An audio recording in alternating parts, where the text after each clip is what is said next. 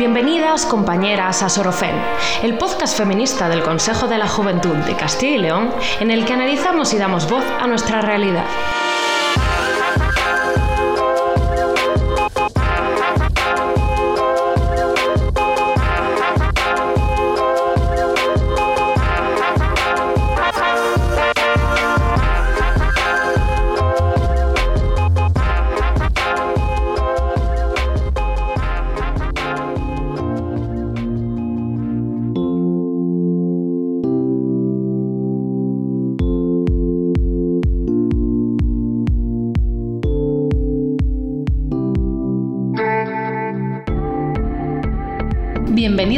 Todas y todos a este primer episodio del podcast Orofem, un podcast que desarrollamos desde el Consejo de la Juventud de Castilla y León y en el que, a lo largo de ocho capítulos, abordaremos distintas temáticas relacionadas con el feminismo, la violencia machista en sus múltiples manifestaciones y en los que podremos escuchar a mujeres profesionales de distintos ámbitos que trabajan día a día para mejorar la situación de las mujeres y terminar con la violencia machista. En este primer capítulo hablaremos sobre los recursos de ayuda a disposición de las mujeres en Castilla y León hablaremos sobre los protocolos de actuación, dónde y cómo acudir en caso de experimentar una situación de violencia machista y cuáles son los profesionales que estarán a nuestra disposición. Para ello, comenzaremos por entrevistar a Ruth Pindado González, directora general de la Mujer en Castilla y León, y nos hablará un poquito sobre qué recursos se facilitan desde la Administración. Después contaremos con la participación de Sandra Ámez, presidenta del Consejo de la Juventud de Castilla y León, y nos contará qué actuaciones en materia de igualdad se llevan a cabo desde el Consejo de la Juventud. Y en nuestra sección el Feminismo Responde, entrevistaremos a Jessica Martínez, coordinadora de las unidades de violencia de género de la Delegación de Gobierno en Castilla y León, para conocer de forma concreta cuál es la realidad de la violencia machista, cuáles son los protocolos y a qué recursos y derechos tenemos las mujeres acceso en caso de vivir violencia machista. Así que sin más dilación, comenzamos. Bueno, pues continuamos con este primer episodio de Sorofem, como el podcast de hoy trata sobre los recursos de los que disponemos en Castilla y León en materia de igualdad y contra la violencia de género, tenemos por aquí a Ruth Pindado González, directora general de Mujer de la Junta de Castilla y León, para que nos cuente cómo se están desarrollando las competencias en esta materia desde la Administración. Bienvenida, Ruth. ¿Qué tal? ¿Cómo estás? Muy buenas. Lo primero, oye, daros las gracias por esta iniciativa. De verdad que, que siempre tenéis unas ideas muy oportunas y muy positivas. Así que no puedo decir nada más que, enhorabuena y muy contenta de que hayáis empezado por aquí, por la Dirección General de la Mujer, y que tenga la oportunidad de ver reflejado en, vuestra, en vuestros momentos, en vuestras acciones, eh, todo lo que desde la Dirección General de la Mujer hacemos, sobre todo por la igualdad y en este caso concreto por los jóvenes de nuestra región. Muchas gracias a ti también por estar aquí hoy. Si quieres, vamos empezando con una preguntita bastante directa. ¿Cómo calificarías a día de hoy la situación de las mujeres en Castilla y León? Bueno, pues la verdad es que me agrada mucho que hayas hecho la pregunta en estos términos, situación de las mujeres, porque somos muchas, con intereses muy diversos, eh, con problemáticas completamente diferentes y con diferentes realidades, claro está. No somos un colectivo, aunque en ocasiones se trate de unificarnos a todas como si fuese lo mismo ser mujer en Valladolid capital o en Solana del Río al Mar de Ávila, mm, si tuviese algo que ver una abogada de Burgos con una agricultora de Aldialices en Soria mm, como si la realidad que vive pues una mujer en paro en Castraz de Salamanca o una cuidadora que se dedica pues, en León a, estar con sus padres. ¿no? Somos la mitad de la población, cerca de 1.200.000 mujeres, así que podemos imaginarnos diferentes situaciones, problemáticas, intereses diversos. Pero si tengo que definir la situación de las mujeres en Castilla y León de una forma general, diría que es razonablemente buena, o por lo menos mejor que hace un tiempo al margen, claro está, de las situaciones de pandemia que estamos pasando o determinados casos puntuales que puedan ser más eh, descorazonadores. Eh, con ello no quiero decir que no existan desigualdades de género en nuestra comunidad, ni muchísimo menos, las conocemos todos. ¿no? Falta mucho para que la igualdad entre mujeres y hombres sea real y efectiva. La verdad es que falta, pero mucho. Pero en esta comunidad estamos en la buena dirección, o eso es desde luego lo que creo. Se han producido muchos y muy buenos cambios y día a día considero que se va notando. Ruth, nos gustaría que nos hablase sobre las competencias de la Dirección General de Mujer de Castilla y León como organismo que acerca y aterriza las políticas de igualdad a la ciudadanía castellano-leonesa. Pues mira, la Dirección General de la Mujer bascula sobre dos patas principales. Una es la promoción de la igualdad y en este campo llevamos a cabo distintas actuaciones con un único fin, llegar a todo el territorio, a todos los municipios de esta extensa comunidad, por supuesto a todas las personas, con las actuaciones directamente sobre las mujeres pero indirectamente sobre toda la población. ¿no? Yo lo voy a repetir muchísimas veces. Eh, somos el 50%, pero sin el otro 50% alineado con nosotros y con nuestras políticas, no lo vamos a lograr. ¿no? Por ello, eh, tenemos un trabajo en red mediante la Red de Igualdad de Mujer Rural, la Red de Organismos de Igualdad de las entidades locales y la Red de Organismos de Igualdad de las universidades, con los que se pretende la ampliación en distintos ámbitos de las acciones de la Dirección General. En cuanto al empleo, por ejemplo, la inserción sociolaboral, que son los mecanismos indispensables pues, para acabar con las diferencias grandes, tenemos pues, una red de subvenciones que se da para la implantación de acciones de igualdad en las empresas, un plan de acompañamiento a la inserción laboral de las mujeres de Castilla y León, mediante el que establecemos alianzas con las empresas y con las entidades para la cualificación y la inserción sociolaboral. Hemos firmado recientemente algunos protocolos, me imagino que estaréis al tanto, con, con Gullón, por ejemplo, con notas que se están perfilando, diferentes convenios para que bueno, pues podamos llegar a, la inserción total. ¿vale? Colaboramos muy estrechamente con los agentes sociales mediante el diálogo social y tenemos un programa que es el programa PENFIL, en plan de empleo de mujer de Castilla y León, del que bueno, yo me siento enormemente satisfecha y en el que con la situación que, estamos requiriendo eh, damos mucha importancia en este ámbito concreto a las mujeres del medio rural para estos próximos años, ¿no? Y a las mujeres más vulnerables o las víctimas de violencia de género. Incidimos también mucho en la educación en valores igualitarios a través del deporte. Por ejemplo, estamos, tenemos programas de sensibilización a jóvenes por medio de las TICs, bueno, ahora ya TRICs, ¿no? Tecnología, redes de la información y la comunicación creamos materiales formativos para, los orientadores escolares, eh, hacemos muchas campañas de sensibilización en corresponsabilidad a la población en general.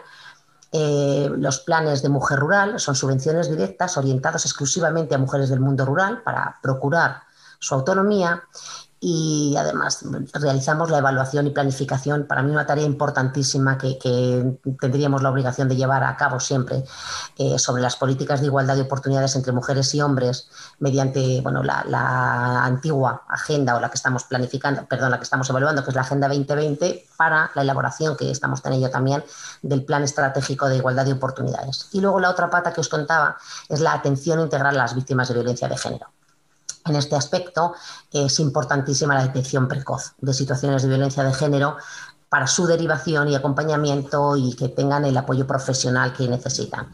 Después de ello se realiza una valoración por los profesionales eh, de violencia de género, eh, se marca el INVIGE, que es un informe elaborado por los coordinadores de caso, que son estas personas ¿vale? que se encargan de a cada una de las personas ¿vale? de, hacerles bueno, pues su estimación, los apoyos económicos que necesitan, los apoyos sociales, el riesgo que tienen de la vulnerabilidad social. ¿no? Y luego una vez que se tiene, mediante una atención individualizada, y tras la valoración que os decía que llevan a cabo los coordinadores de caso, pues se les da las respuestas, la más adecuada a cada una de las personas.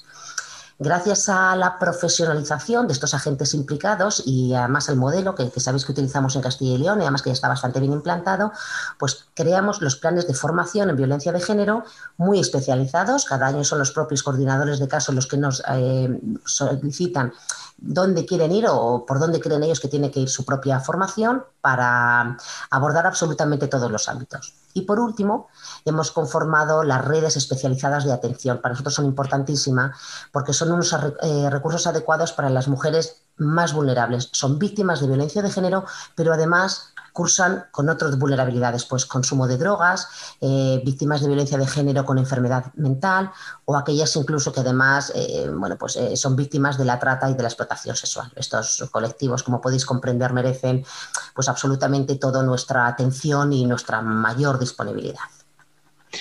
Investigando un poquito más, Ruth, Em, hemos visto que desde la Dirección General de Mujer se desarrolla el modelo Objetivo Violencia Cero.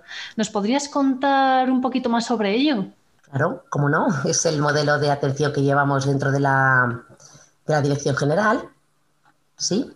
Es un modelo integral de, violencia de género que garantiza eh, la proximidad y el acceso a los recursos y los servicios especializados para atender a cualquier víctima, se produzca donde se produzca la situación. Una mujer, independientemente de su lugar de residencia, eh, es merecedora de cualquiera de los recursos y de los servicios. Es una atención, como decía, homogénea y próxima eh, que se lleva a cabo a través de los CEAS. Sabéis que tenemos en la comunidad más de 600 repartidos por toda ella eh, existen unas herramientas que facilitan el trabajo de los profesionales eh, con diferentes roles de un mismo sistema. ¿no? Es el SAUS Mujer, eh, que tiene dos módulos, el DDT, que llamamos el de detección, y el de atención. ¿no? También además contamos con los protocolos de detención y derivación, son los protocolos especiales que tenemos con sanidad, con educación y con las fuerzas y cuerpos de seguridad del Estado, porque sabéis que son eh, tres importantes áreas donde se pueden producir, que también tienen ellos acceso a, encontrar posibles víctimas. ¿no? Y luego tenemos un único proceso compartido, por eso decimos que es un plan de atención integral que, tiene las siguientes fases. Primero hay una detección, después se hace una, una valoración para la planificación de los recursos y servicios y además hacemos un seguimiento de los casos. ¿no? Todo ello con una exhaustiva coordinación y un trabajo en red donde todos los profesionales de los tres niveles que intervienen eh, pues están al tanto de, todas las actuaciones que se tienen que llevar a cabo. Me gustaría preguntarte, Ruth, eh, dentro de toda esta situación en la que se debilita y el trabajo de los cuidados se convierte en algo más precario, pero a la vez es necesario visibilizarlo, em, ¿Qué medidas o qué prácticas se deben tomar de forma más concreta por parte de las administraciones para acabar con este tipo de desigualdades? Pues mira, eh, para mí siempre hay una que es importantísima y lo diré porque vengo con un poquito de formación profesional, no dejo de ser profesora. Para mí la educación es la única manera posible de terminar con esto. Lo que pasa que es una medida a largo plazo. Eh, y como tal, primero una sociedad entera tiene que tener ese viso, tiene que saber que son medidas que ahora no van a verse, pero que en 10, 15 años habrán resuelto un problema, ¿no? Que, eh, eh, lo más importante, otra cosa es que no podemos eh, despistarnos y por eso esperar eh, y no tomar medidas para paliar la que hay actualmente. ¿no? Unas medidas a lo mejor menos eficientes a largo plazo, pero inmediatamente más necesarias. Por eso eh, lo que tenemos que hacer es una prevención, ¿no? pues campañas publicitarias y de sensibilización y la detección temprana. Como os decía antes, estamos en relación siempre y tenemos protocolos de actuación pues, con educación, con sanidad, con las fuerzas y cuerpos de seguridad del Estado, que al final son entes o son espacios donde se puede dar y donde primero se puede prevenir mm, mediante la sensibilización, como os decía, y por otro lado se pueden ver los primeros casos. Nos resulta a nadie difícil entender que se pueden empezar a dar en los colegios o en los institutos, ya no te digo en la universidad, que se da en el mundo laboral, que se puede dar y se da y lo vemos en los hospitales cuando alguien va, mm, bueno, pues con alguna marca de algún tipo, ¿no? No solamente física, porque también las hay psicológicas que dejan otro tipo de marcas, ¿no? Por eso eh, los protocolos que llevamos y con las fuerzas y de seguridad del Estado, bueno, pues ah, quizás son las más visibles porque es cuando ya alguien da la voz de alarma o cuando alguien ve una situación extrema ya más visible, ¿no? Pero como os decía, la parte de prevención tiene que ser siempre el primer paso porque es la que nos evitaría las siguientes que ya son las de, bueno, pues uso más fácil, pero, pero ya más dolorosas, ¿no? Mm, pongamos el punto y el foco grande siempre, siempre en la prevención sobre la educación, que yo creo que es ahí donde está el camino bueno. Pues muchísimas gracias, Ruth, por estar con nosotras hoy aquí. Ha sido un verdadero placer charlar este ratito contigo. Os vuelvo a dar la enhorabuena porque es que da gusto que, lleguéis, que se os oiga y por supuesto que tengáis estas iniciativas eh, tan bonitas y sobre todo tan importantes. Muchas gracias. Muy buen día.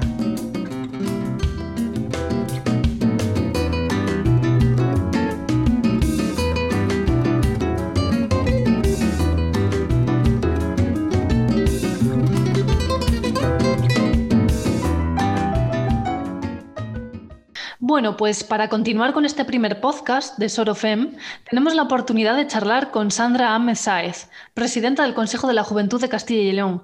Hola Sandra, bienvenida. ¿Qué tal? Hola, muy buenas, con muchas ganas de presentar el, el proyecto. Sandra, cuéntanos, ¿qué acciones se llevan a cabo en materia de igualdad desde el Consejo de la Juventud de Castilla y León?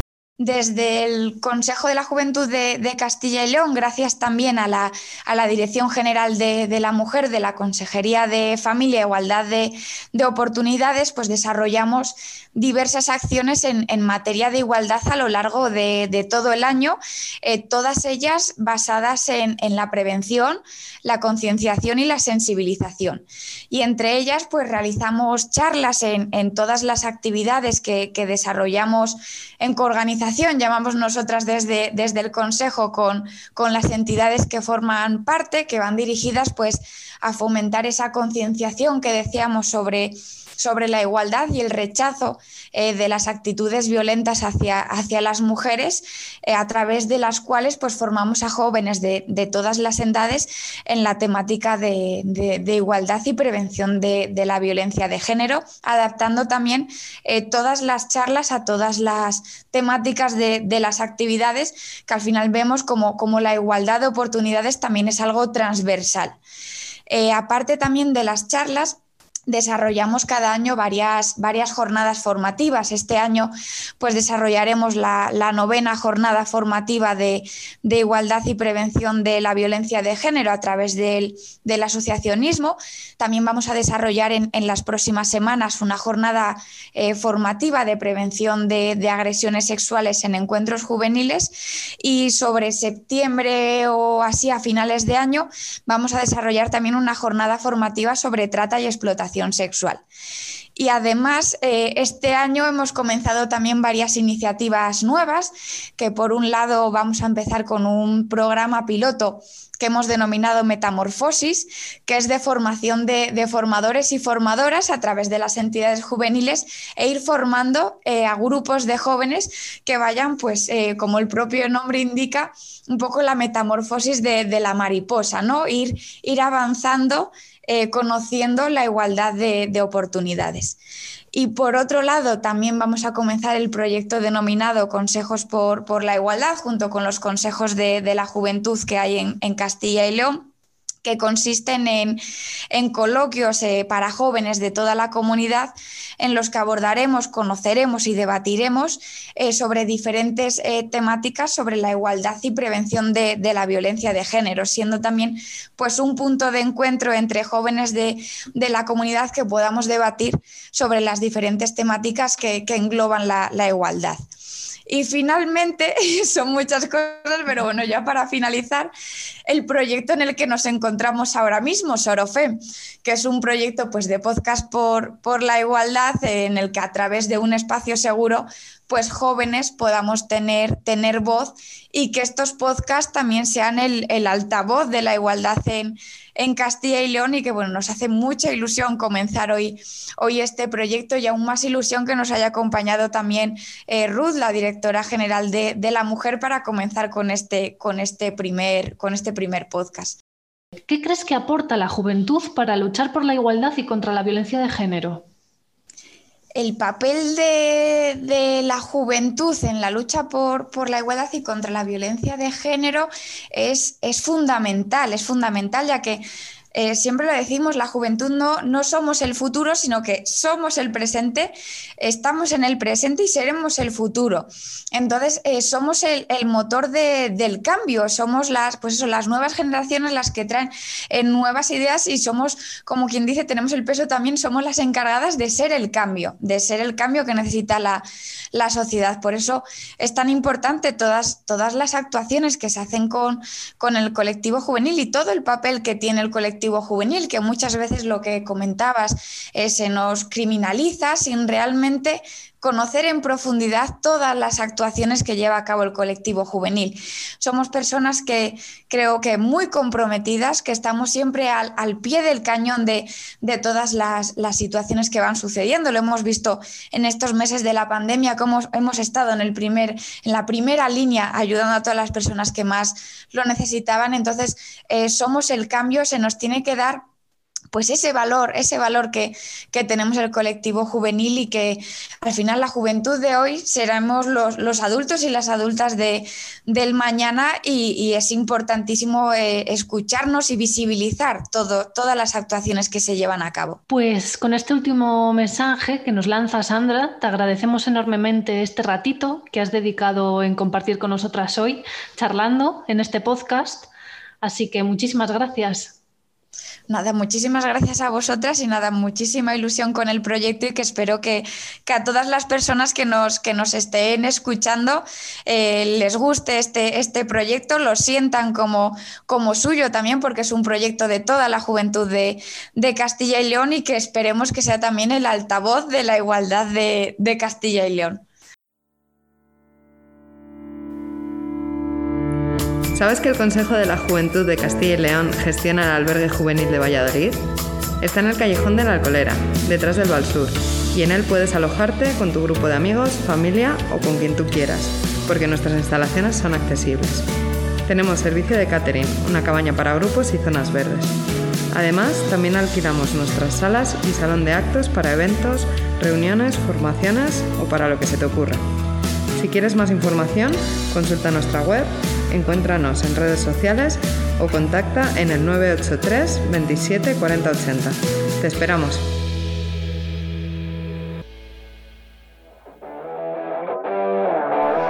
El feminismo responde. responde. responde.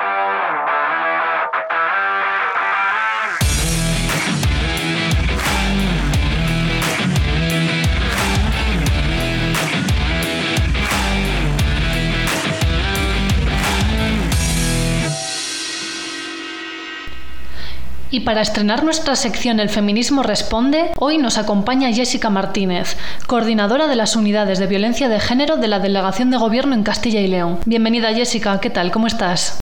Buenos días, muchas gracias.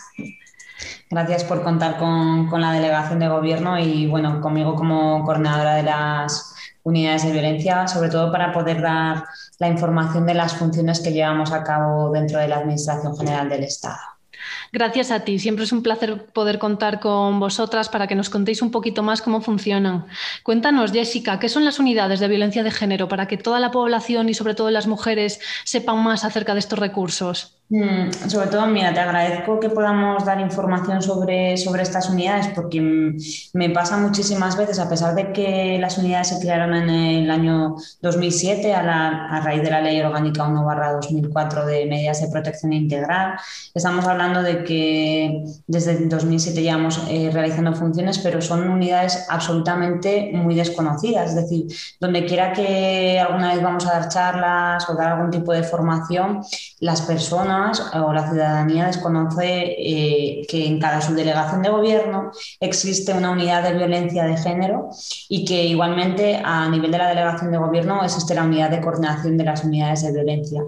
Sí que acabo de decir unidades de violencia de género, pero no llevamos solo eh, violencia de género, sino que actuamos sobre todas las formas de violencia sobre la mujer. Son las unidades de violencia sobre la mujer, en ese concepto que además actualmente pues, está ampliando a otras formas de violencia.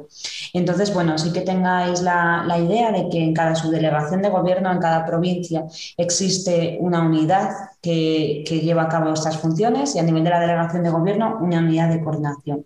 Las funciones son, múltiples y sí que me gustaría pues, que, poder transmitir la idea de que primeramente es una parte de colaboración institucional, también con el desarrollo de, protocolos con otras instituciones, como puede ser sobre todo pues, la, Junta de Castilla y León, pero también a nivel de diputaciones o de ayuntamientos y todo el desarrollo de la coordinación en el ámbito local con las diferentes entidades que pueden trabajar con víctimas de algún tipo de violencia. Una de las funciones más importantes que desarrollamos también es el seguimiento de, todos los casos de violencia, aquí sí que específicamente de, violencia de género. Hay una base de datos que es el sistema Biogen, que es el sistema de seguimiento de, víctimas de violencia de género, que es una de nuestras labores fundamentales en cuanto a que mm, eh, cada vez que una mujer interpone una denuncia, bien en un puesto de la Guardia Civil o en una comisaría de Policía Nacional, esa denuncia queda grabada en esta base de datos para poder dar un seguimiento a este caso y desde las unidades lo que hacemos es un seguimiento de, todas estas denuncias, sobre todo en función del nivel de riesgo que se, que se determine en esta valoración. Aquí sí que me gustaría añadir también, aunque luego profundizaré un poco, que mm, el trabajo de las unidades de violencia se permite sobre todo sobre el trabajo de fuerzas y cuerpos de seguridad, esto es Guardia Civil y Policía Nacional, pero también ahora se han incorporado muchas policías locales, sobre todo a nivel de Castilla y León. Entonces, lo que sucede sería que las denuncias se interponen a través de las entidades, eh, unidades específicas de Guardia Civil, que sería el EMUME, que es el equipo Mujer Menor, o de Policía Nacional, que es la UFAN, la unidad de Familia y Mujer.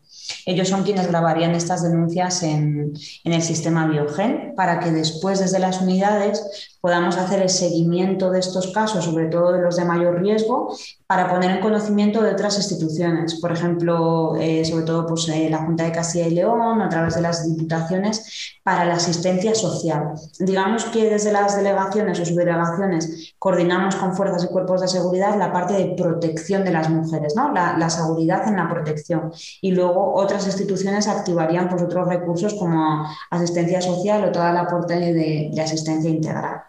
Luego profundizamos un poco, si quieres, en la parte de fuerzas y cuerpos de seguridad, porque sí que es importante. Perfecto. Las funciones que tenemos serían desde el ámbito educativo. Desarrollamos, intervenimos muchas de las unidades en el plan director para mejora de la convivencia y seguridad escolar. Estos son un proyecto que se desarrolla a nivel nacional desde el Ministerio para el desarrollo de mm, actuaciones de formación y sensibilización en los temas que más preocupan en, los jóvenes, en la juventud, como sería pues, el tema de acoso, que estará muy presente también, consumo de drogas, riesgos de Internet, y aquí incluimos sobre todo pues, el tema de violencia de género.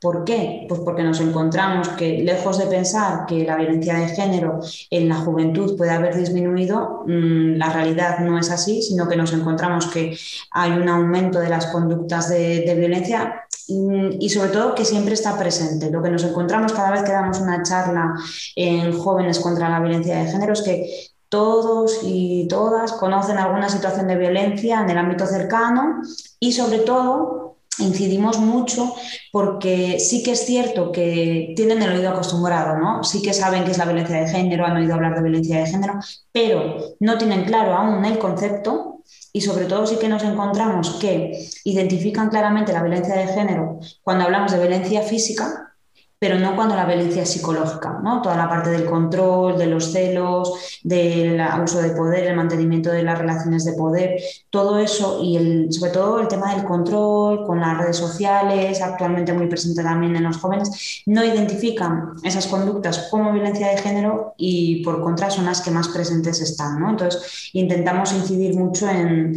en estas actuaciones también.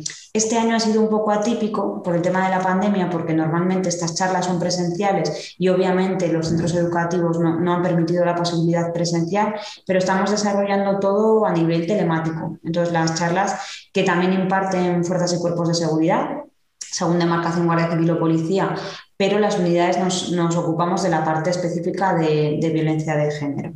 Por terminar con las funciones, sí que sería el tema de seguimiento de recursos y servicios en todas las provincias, ¿vale? Las unidades tienen eh, controladas específicamente todas las entidades, asociaciones que existen para atención de víctimas y su funcionamiento, ¿vale? Digamos que también seríamos un poco el, el lugar al que puedes acudir si en algún tipo de recurso o en el ejercicio de tus derechos como víctima has tenido algún problema en alguna institución o en alguna entidad.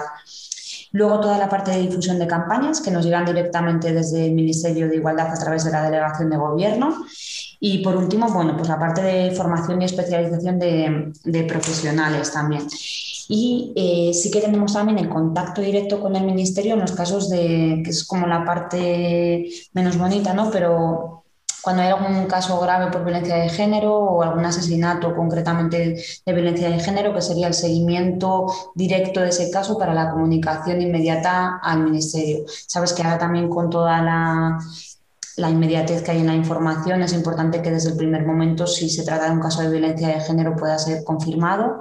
Para, bueno, la delegación de gobierno contra la violencia de género es quien confirma, pero la información la obtienen evidentemente a través de las unidades de violencia. Eso en cuanto a funciones. Como puedes ver, es bueno, pues muchísimo trabajo para, desarrollar, sobre todo cuando hablamos en el ámbito provincial, ¿no? Y teniendo en cuenta todo lo que falta por hacer. Entonces, bueno, no paramos, digamos. Te quería preguntar, em, teniendo en cuenta la reciente pandemia por el coronavirus, ¿cómo ha sido la incidencia de la violencia machista, violencia de género en nuestra comunidad con respecto al COVID-19?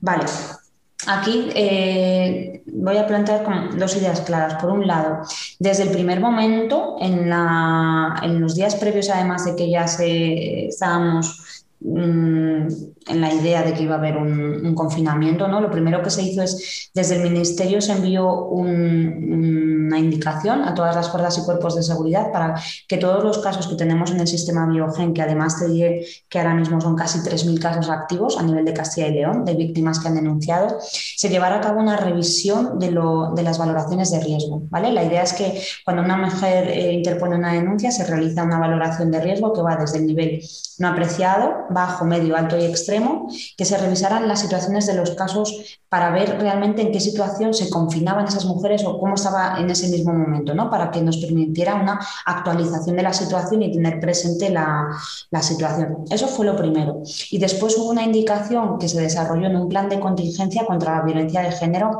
desde, desde la delegación de gobierno también, incidiendo en que todos los recursos para víctimas eran recursos básicos, es decir, que no podía haber ninguna carencia de actuación en este momento y sobre todo desde la parte de que deberíamos tener en cuenta que en una situación de vulnerabilidad como era este momento de una pandemia, las mujeres eran mayormente víctimas, ¿no? Entonces había que tener mucho más cuidado con las situaciones en las que se pudieran encontrar estas mujeres.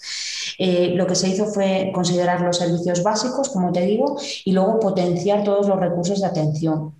Y aquí hemos tenido una parte positiva y es que todo lo que se desarrolló, todos los nuevos recursos que se desarrollaron durante la pandemia, se mantienen ahora mismo. Es decir, no es porque, porque haya habido avances en la situación de la pandemia, quitamos recursos. No, no, no. Ha habido como una aceleración de todo el desarrollo de las actuaciones del Pacto de Estado con ampliación de recursos y que aún siguen, ¿no? Entonces, eh, digamos que ha tenido una parte positiva en el sentido de más recursos para, para víctimas de violencia.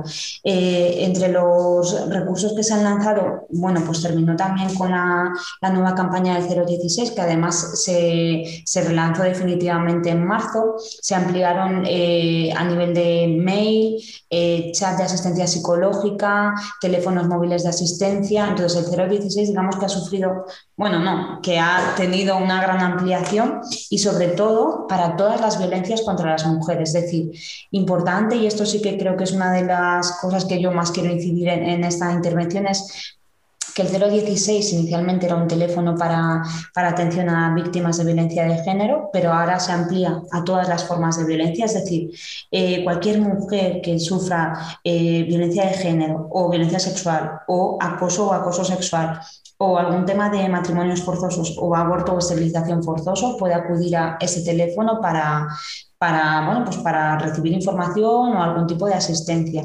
Y también muy importante que no solo es un teléfono de atención para las mujeres víctimas, sino que cualquier persona o familiar que pueda ser conocedora de una situación de violencia puede también acudir a este recurso para, para recibir información. El teléfono, como siempre, es el 016, pero además se ha activado un correo electrónico que es el, 016 barra media online arroba igualdad.gov.es y un servicio por WhatsApp, que es el 600 000 016. Entonces tendríamos una ampliación de los recursos. Y por responderte a la pregunta, que es en cuanto al tema de, los datos, lo que observamos durante la pandemia es em, disminuyeron drásticamente las denuncias interpuestas.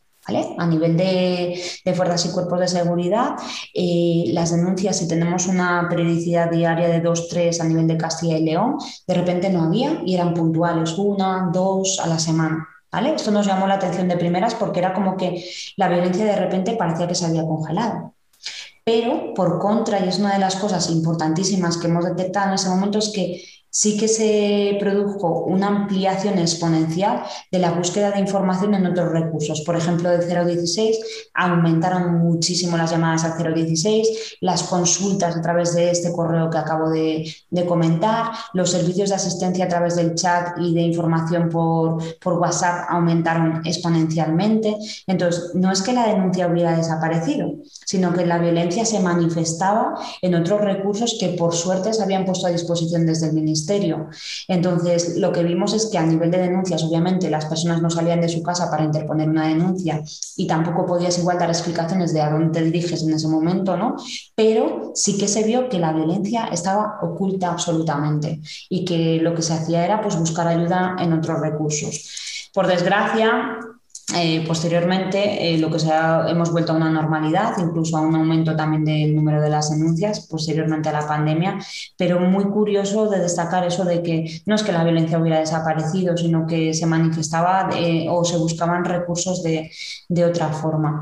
Y sí que, Nelida, quiero que, que sobre todo incidir en el tema de la importancia de denunciar, ¿no? porque lo que sí que nos estamos encontrando, y es una de las actuaciones sobre las que yo constantemente intento incidir, es que la violencia siempre es mucho más de lo que conocemos. O sea, los datos de los que yo te puedo hablar, cuando te hablo de que tenemos 3.000 víctimas activas en el sistema Biogen, esos casos obviamente nos preocupan, pero esos casos los podemos proteger o, los tenemos identificados, ¿no? Pero es que la realidad es que mm, más del 80% de las víctimas, eh, si tiramos de estadísticas de víctimas mortales, más del 80% de las víctimas no denuncian la violencia. Esto lo que nos determina es que lo que conocemos es la punta del iceberg, o sea, es un 20% de la realidad de la violencia. Entonces, estos 3.000 casos me preocupan, pero me, preocupa mucho más todo lo que no conocemos, todo lo que no se denuncia. Y, aquí no quiero decir eh, que las mujeres no denuncian, sino que la sociedad, que puede ser conocida, de situaciones de violencia y nos quedamos como con esta cosa de no sé qué puedo hacer o no conozco los recursos. O sea, que, que realmente eh, hay un hartazgo social con, otra vez hablando de violencia, otra vez campañas de violencia, pero los datos nos demuestran que las campañas de violencia hay muchos ámbitos, mucho porcentaje de mujeres que los desconocen. Entonces, qué bueno que hagáis este tipo de podcast, este tipo de actuaciones de sensibilización, porque las personas que trabajamos en violencia conocemos los recursos, pero no llegan a toda la, población a la que deberían realmente llegar. Entonces, incidir mucho en la, en la difusión de, de estos recursos. Y luego, los últimos datos también de la delegación de gobierno plantean claramente que una de cada dos mujeres es víctima de algún tipo de violencia machista a lo largo de su vida. Entonces, creo que los datos están claros. Entonces, siempre trabajo desde la idea de que aunque no haya una denuncia, aunque no haya una actuación concreta de violencia que conozcamos, debemos trabajar siempre con la idea de que hay violencia. Actúes donde actúes, con el colectivo que sea, es muy probable que cuando trabajes con cualquier grupo de personas, la violencia siempre está, siempre, aunque no haya una denuncia. Una vez que una mujer lleva a cabo una denuncia, ¿con qué recursos puede contar? ¿A dónde puede acudir? Ya nos comentabas que se puede llamar al teléfono 016, pero ¿qué más servicios puede, puede recibir? Vale, tenemos una, la guía de derechos que además está actualizada desde marzo del 2021 en la, en la delegación.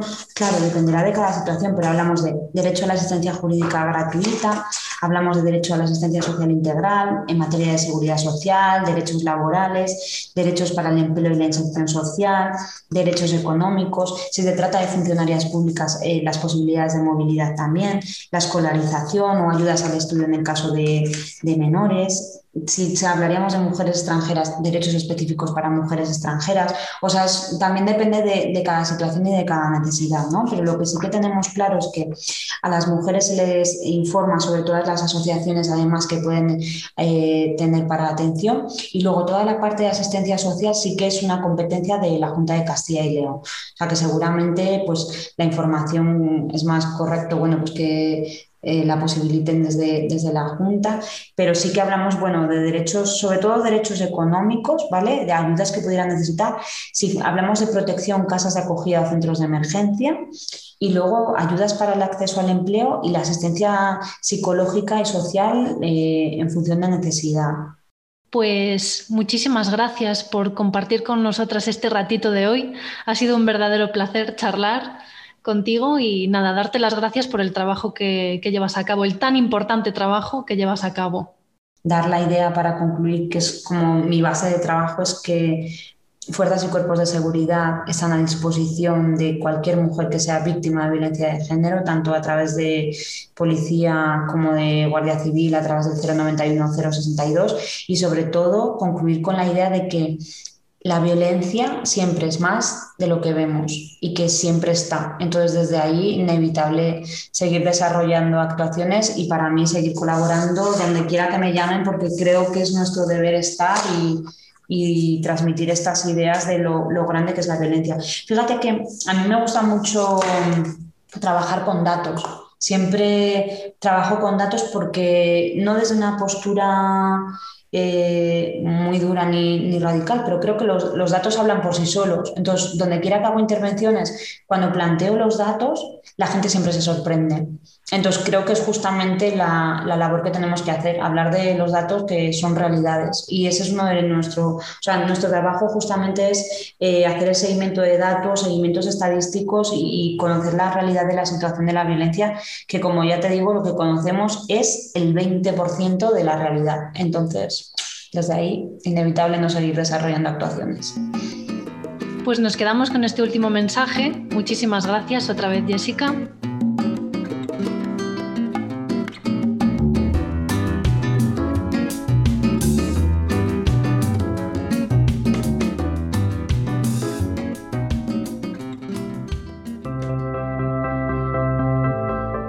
Y en el próximo episodio en el siguiente capítulo de Sorofem hablaremos sobre el activismo feminista, en el que contaremos con la participación de la Asociación de Feministas Bercianas y nos contarán cuáles son sus demandas, así como los principios en torno a los que se rige su activismo y la necesidad de organizarse colectivamente.